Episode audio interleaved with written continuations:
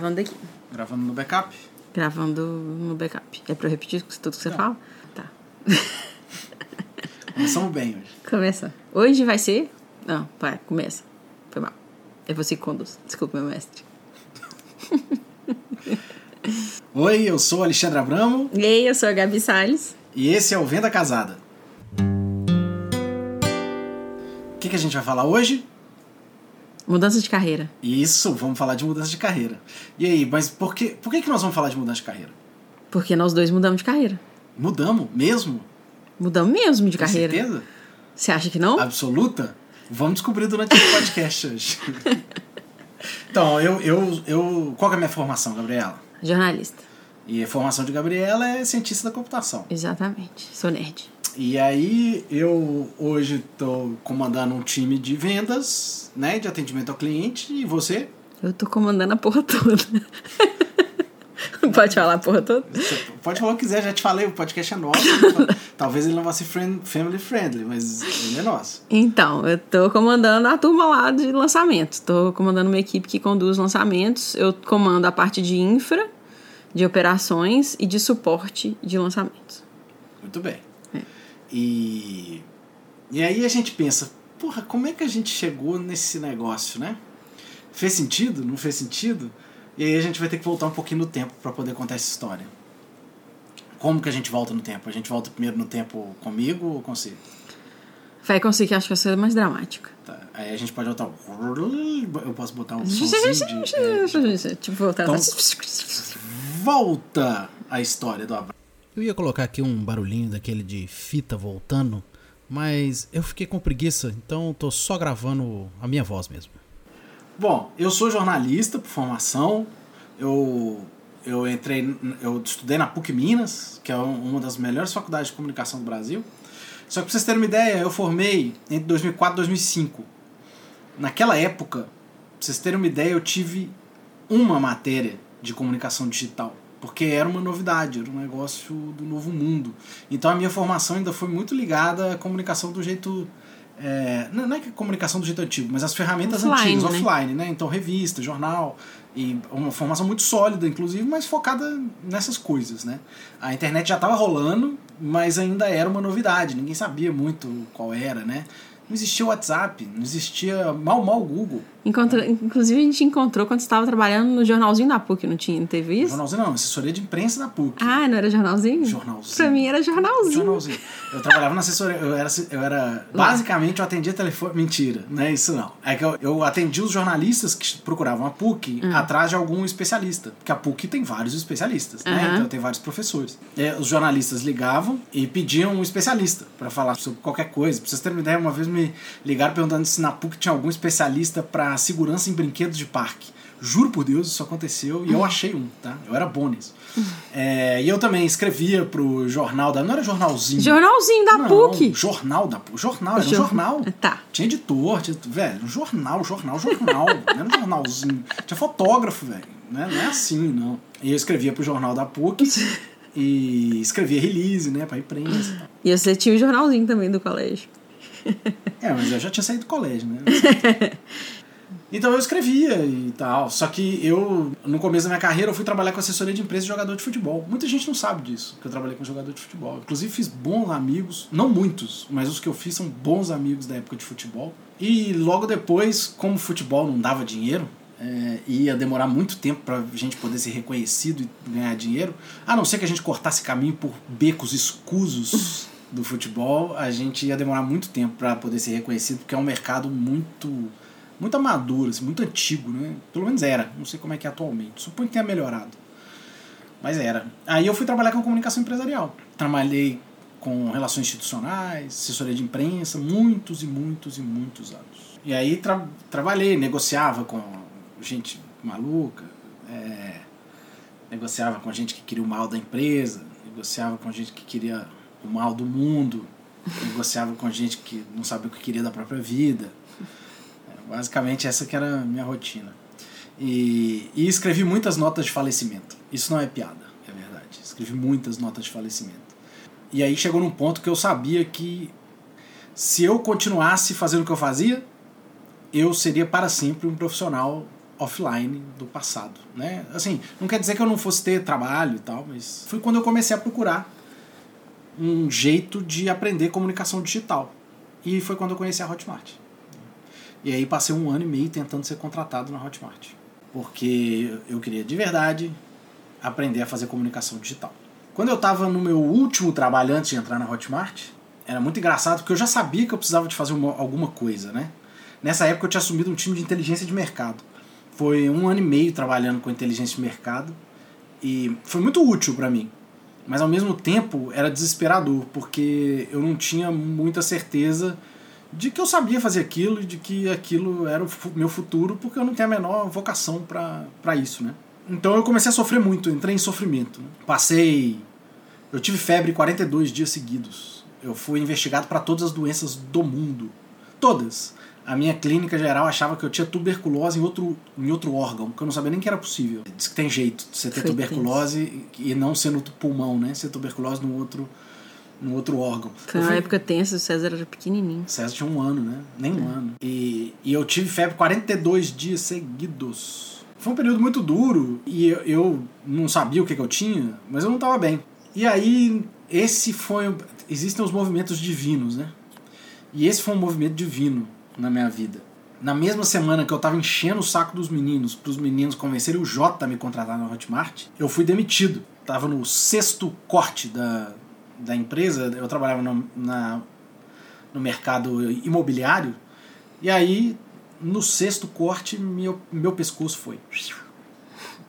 Abramo não serve mais.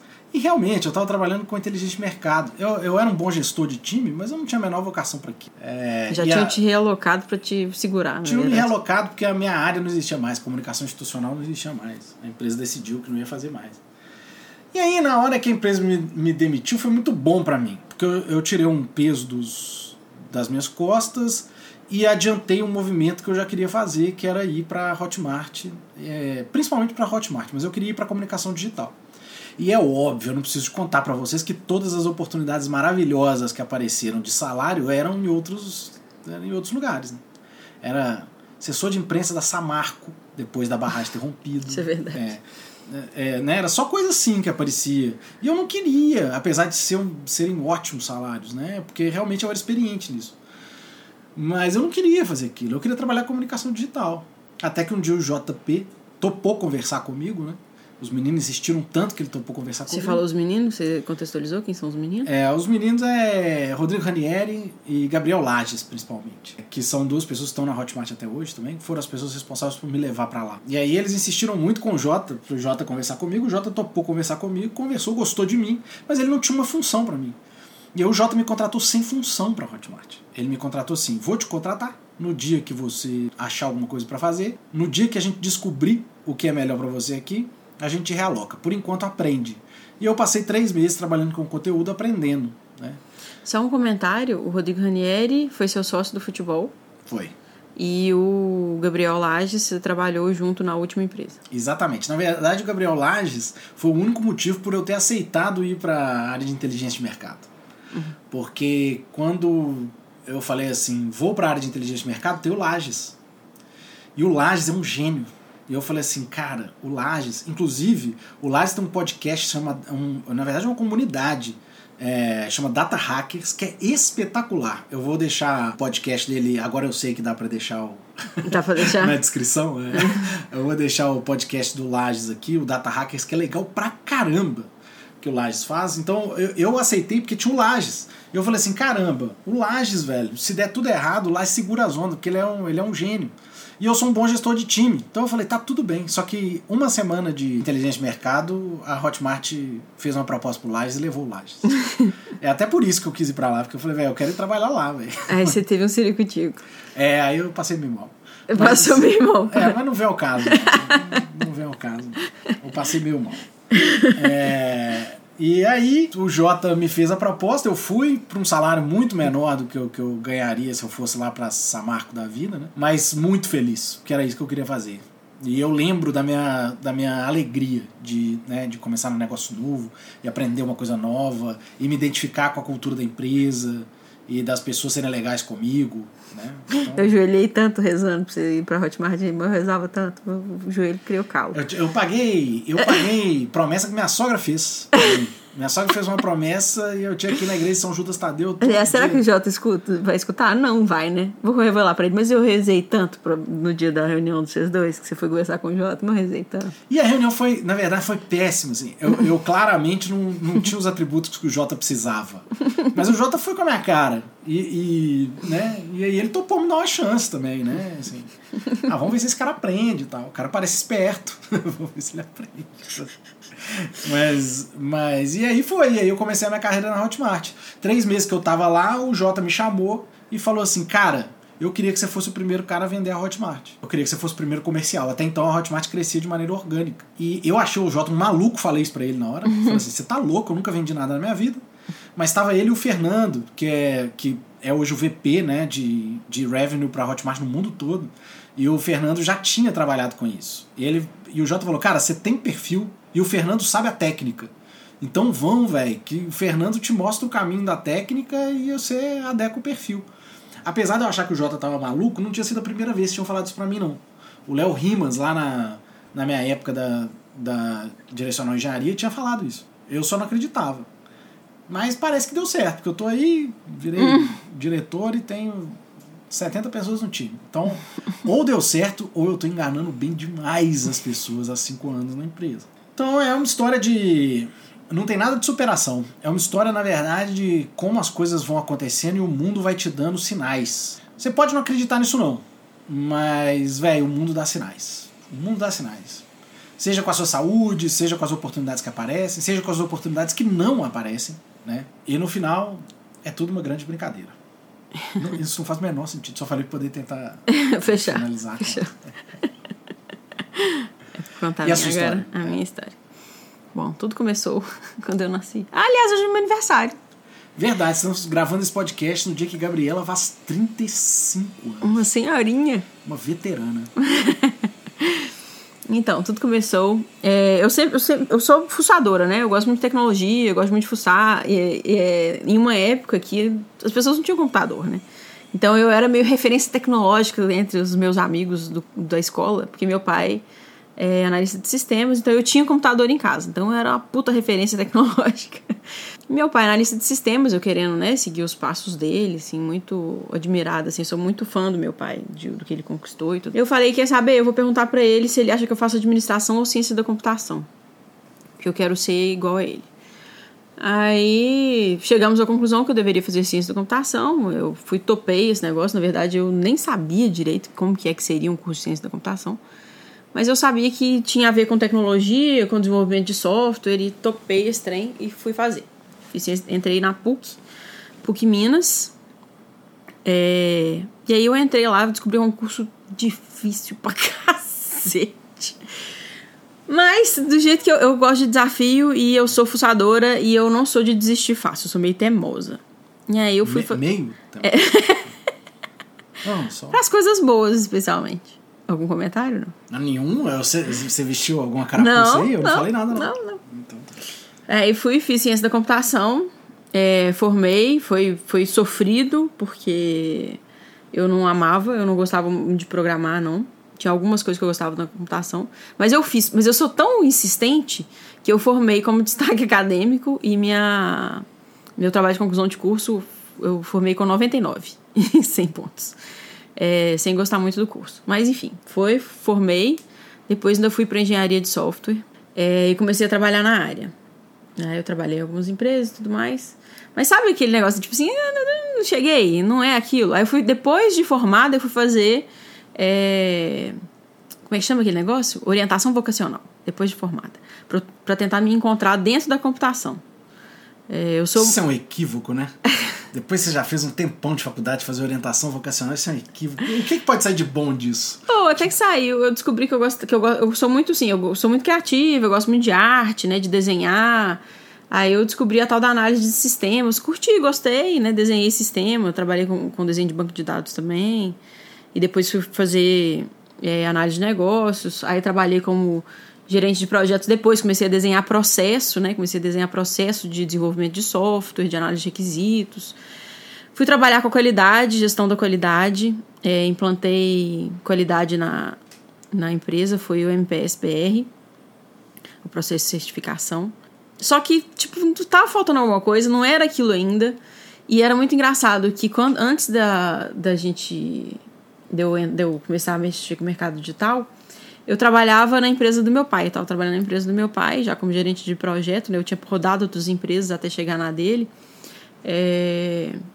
E aí eu, era muito engraçado, porque eu tinha um medo danado de estar tá na linha sucessória dele. E ter que fazer aquilo pro resto da minha vida. Então eu já estava dando sinais de que não sei se era se eu tinha feito as escolhas certas, não. Eu queria mudar de alguma forma. E comecei a estudar o mercado digital em paralelo. Comecei a estudar o mercado digital em paralelo, comecei a estudar, comecei a curtir, fiz algumas escolhas. fiz um blog de, de artesanato. Tentei vender produto como afiliada, não rolou, não era a minha. Tentei fazer tráfego pago, não rolou, não era a minha. Mas eu fui tentando, sem, sem desistir. Até que um belo dia, a, a minha mãe falou de uma colega de igreja dela, que estava ensinando crochê em casa para as amigas. É... E que ela tinha ficado famosa, assim, é, na, na região por isso, por dar aula. Falei, vou gravar uns vídeos com ela, vou pensar nesse negócio digital junto com ela, vou fazer um teste. Eu chamei ela para gravar um vídeo de YouTube. É, fui na casa dela, passei um sábado lá, gravei alguns vídeos com ela. Editei, postei no YouTube. E estudei minimamente que era SEO, postei lá o vídeo e o vídeo começou a pegar muita visualização. O vídeo deu 20 mil visualizações em uma semana no YouTube, não foi é, isso? Foi. foi um negócio assim. É, eu não lembro exatamente. O vídeo hoje deve ter o quê? 400 mil visualizações. Caramba. 500, sei lá, 400, 500. E é um vídeo ensinando a fazer amigurumi. É isso. isso, amigurumi e aqueles bonequinhos de crochê. É bem bonitinho, aliás. A Gabi gravou, editou, Postei. Postou, fez SEO do. Fiz SEO. Aliás, eu criei o canal. Criei o canal do zero. É, configurei tudo do zero. Gravei, editei tudo. E assim, editei no Windows Movie Maker. Né? Movie? Maker. Né? É. eu enfiei a cara. Tanto que o povo assim, ah, qual que é o melhor editor de vídeo? Velho, o melhor editor de vídeo é o que você tem aí na sua frente. Qual que é mais fácil de você editar? É pra editar no celular? É, é no Viva Vídeo? Então é no Viva Vídeo que você vai editar. Então eu editei no que eu tinha à mão lá. É, e aí o trem deu certo, deu certo assim, começou a ter muita visualização. Eu falei, olha só, eu acho que talvez tenha gente querendo aprender esse negócio. Vou fazer um curso com ela. Vou fazer essa proposta para ela. Só que eu não tinha a menor ideia de como que é que funcionava é, lançamento de curso. Mas eu falei, ah, quer saber? Eu vou descobrir fazendo. Aí eu fui chamei o Marcelo Távora, que estava bombando como afiliado na época, estava indo super bem é, fazendo tráfego pago. Eu falei, se ele entende de tráfego pago, eu não entendo nada, ele provavelmente vai me ajudar nesse negócio de fazer lançamento. Aí eu mostrei para ele o vídeo dela. É, ele falou, não, acho que tem mercado. E ele estava querendo começar a trabalhar como produtor também. A gente foi fez um primeiro lançamento totalmente às escuras. A gente nunca tinha feito lançamento nenhum. É, fizemos um lançamento interno. Aliás, eu não faria um lançamento interno hoje em dia como primeiro lançamento, mas deu certo. Não dá pra falar que não deu certo. Porque a gente foi, pegou e fez. Eu gravei o curso inteiro, editei o curso inteiro, subi tudo pro clube da Hotmart. Eu, na época, eu brincava que eu sabia mais do clube do que a, as próprias pessoas da Hotmart. Eu podia dar curso facilmente sobre clube. É, subi o curso, fiz a infra do, do lançamento. Aí, o Marcelo também fez muita coisa na época. Ele fez página, fez... Ele escrevia as cópias de e-mail, muito engraçado. Ele ensina ele fazendo cópia de e-mail de crochê. Mas daí se virava. Fazia. E aí nós, nós investimos 8 mil, nós dois juntos. E saiu do lado de lá, de lá quanto? 40 e... Não foi mais. É, foi mais? Foi, é, foi, 48, 50, mil, é, aí não lembro mais. Cada vez que eu conto essa história, a, a, a sensação do valor vai mudando. Mas assim, é, eu lembro que foi muito, foi, foi uma diferença muito grande, assim, do investimento para o resultado, foi uma sensação de sucesso muito grande. Mas foi perto do, dos 50 mil, assim, de, de de retorno e com investimento é, dividido. A gente não, a especialista não, não investiu com grana, nós que investimos. E, e aí foi assim que a gente começou a trabalhar junto, né, Marcelo? A gente, e aí começou a aparecer outras oportunidades, né? O Marcelo já tinha visibilidade, porque ele tinha participado de um painel do FIRE como, como afiliado, professor internet. E aí já tinha gente chamando ele para lançar. É, o mercado muito, tava muito no começo naquela época, né? Não tinha agência de lançamento, não era um negócio. Tinha, mas eram poucas, Tinha né? Eram três. Tinha o. Rodrigão com a, com a, Com a tinha o MR. Rodrigo com a MR, o Rodrigão com a Web Mentoring. E o, e o, o Ladeirinha. O, o Ladeirinha nunca se considerou agência. É. Então, assim. E tinha o Vinhas com a Gratitude, que também não se considerava agência, mas. mas, né, mas era. Uhum. Que eu, que eu me lembre, eram esses três. Eu, eu devo estar esquecendo de alguém. O Web Mentor, você já falou? Já falei. Já. Então era Rodrigão, o Rodrigo, o, né, o Vinhas. Devia ter mais alguma aí. Mas assim, as que eu me lembro aqui da galera com que eu me relacionava era essa turma. Na época eu, eu, eu fazia novos negócios, então eu não relacionava tanto com a base já existente da Hotmart ainda. Hum. Mas esse, essa é a turma que eu lembro de cabeça aqui. E assim, eu como ele. Como eu. E assim, eu como eu tinha essa visão, né, de gerente de projeto, eu já estava trabalhando como gerente de projeto há algum tempo, né, com experiência. Eu trabalhei 14 anos no mercado de, de TI, né. É, já tinha trabalhado em grandes empresas e tudo mais. É, eu comecei a ver um tanto de falha nesse, nessa, nesse processo de, de lançamento. E comecei a trazer o meu conhecimento do mercado de TI para o mercado de lançamento. E aí eu lembro que o para outros lançamentos, o Marcelo começou a me chamar, que ele eu, eu fiquei até bem feliz, porque eu comecei a, né, a, a trazer o meu conhecimento do mercado de TI pro mercado de lançamentos, ele elogiou, falou, nossa, você é uma puta profissional, você tem uma visão é, de projeto muito diferente e tudo mais, você é muito competente, e ele até brincou assim, eu gosto de trabalhar com quem sabe mais, com quem é melhor do que eu, com pessoas mais competentes do que eu, e é por isso que eu tô te chamando para participar de outros projetos. E começaram a chamar ele para outros lançamentos, e ele começou a me chamar para participar junto com ele nesses outros lançamentos. A gente começou a trabalhar junto, assim, em vários outros. É, até que o meu primo, Lucas, começou a produzir conteúdo na internet sobre inglês. E, ele foi crescendo, foi crescendo, foi crescendo, o conteúdo dele muito legal. E aí eu falei, eu vou apresentar os dois, vou apresentar o, o Lucas pro Marcelo para ver se a gente lança o Lucas. E assim foi. É, a gente, eu apresentei os dois, até né, tem uma outra história por trás disso, mas assim, resumindo, eu apresentei os dois. E a gente foi lançar o Lucas. O Lucas começou como especialista. Só que o Lucas começou a estudar muito copy, copywriting. E virou um bom copy. E aí a gente chamou ele também para entrar no barco para começar a fazer copy dos nossos lançamentos. Assim começamos a, a, trabalhar os três juntos. Marcelo Tráfego, eu infra e operações e o Lucas com copy. E assim começou. E assim nasceu a minha empresa, a Viking. Somos os três sócios. E você achou que a vida deu recado para você também não? Não, é demais. O tanto que eu não dormia com medo de estar na linha sucessória do meu pai. E as coisas foram acontecendo. Foi, foi sim, foi acontecendo, foi acontecendo, foi acontecendo. Fui, fui fazendo as coisas e as coisas foram dando certo. E eu fui me encontrando. É, inclusive, a segunda especialista que a gente pegou era de desenvolvimento pessoal. E, e mexeu bastante comigo, assim. É, eu fui me encontrando e eu me. Muito engraçado, eu me dei super certo com o Marcelo. É, a gente deu super certo. E parece. Quando eu, quando eu, quando eu conheci o Marcelo, eu falei, nossa, ele me lembra o Lucas, meu primo. É, e eu tinha isso meio que na minha cabeça, assim, sabe? Quando, tipo assim, daqui a pouco eu vou apresentar os dois, daqui a pouco eu vou apresentar os dois, os dois vão dar super bem, daqui a pouco eu vou apresentar os dois. E na hora que os dois se conheceram, deu super certo, parecia que tava, tipo, faltando encaixar. É, eles são melhores amigos hoje, né? Eles são muito amigos hoje. E a gente é. Nós, são três irmãos, assim, a gente é muito, muito próximo mesmo. Somos muito amigos, assim, os três. A gente... E é muito engraçado como que nós três somos completamente diferentes, são habilidades completamente diferentes, é, com o mesmo, mesmos princípios, né, e valores, mas um completa o outro, sabe? Um complementa o outro. É, muito, é muito doido, assim, como que a vida foi conduzindo as coisas foram caminhando, as coisas foram dando certo. É, lógico que não. Nossa, agora parece dar um passo. Não, agora tá tudo certo, como se não tivesse dificuldade. Não tem dificuldade pra cacete. Eu trabalhei pra cacete, trabalhei muito de madrugada, muito final de semana para fazer esse negócio rodar. Mas é, é muito doido quando você acredita no negócio. Eu, quando eu, eu acreditava demais nesse projeto, assim, eu queria muito que ele virasse.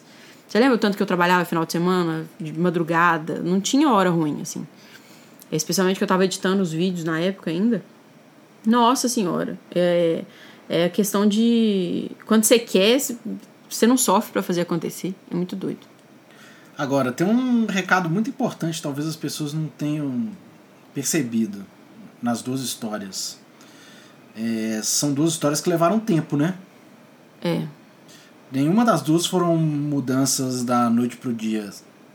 Tipo, deu um estalo, pá, no dia seguinte. Você vê, eu passei mais de ano tentando entrar na Hotmart. Mais de É. ano. Depois que eu entrei, mais um tempo até achar o, o que ia ser que ia né, virar a minha carreira lá dentro. E o meu teve um trabalho de convencimento quase que interno, né? Que esse meu negócio de, de admirar muito meu pai, de querer fazer com que a empresa dele seja mais incrível do que já é e tal. Eu comecei a levar ele no Fire pra ele, pra ele me apoiar, sabe? Então é, eu fui meio que me libertando da, do que eu tinha me imposto lá atrás. É, disso de, de fazer Ctrl-C, Ctrl-V do pai, né? E assim que ele foi me dando apoio, foi me apoiando, foi indo junto comigo, eu fui me libertando disso. Então foi um processo interno meu também. Não foi só das coisas irem acontecendo, não. Eu fui me convencendo de que aquele era o caminho bom, de que era aquilo que eu queria.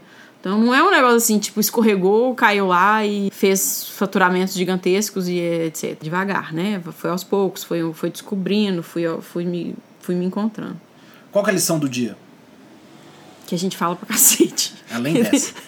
que essa acho que as pessoas já devem ter percebido na primeira.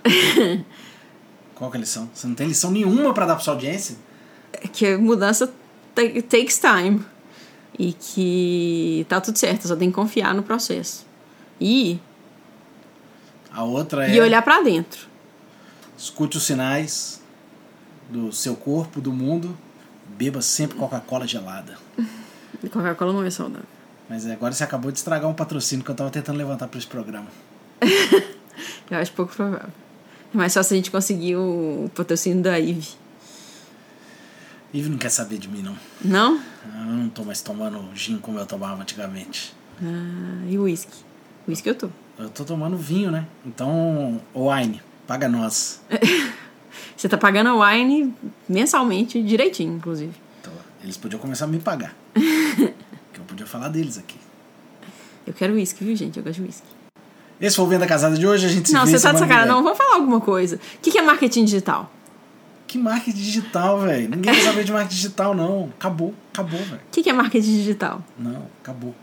As pessoas estão há dois episódios querendo saber o que é marketing Não digital. estão. Todas as pessoas que estão aqui ouvindo já sabem o que é marketing digital. Acabou.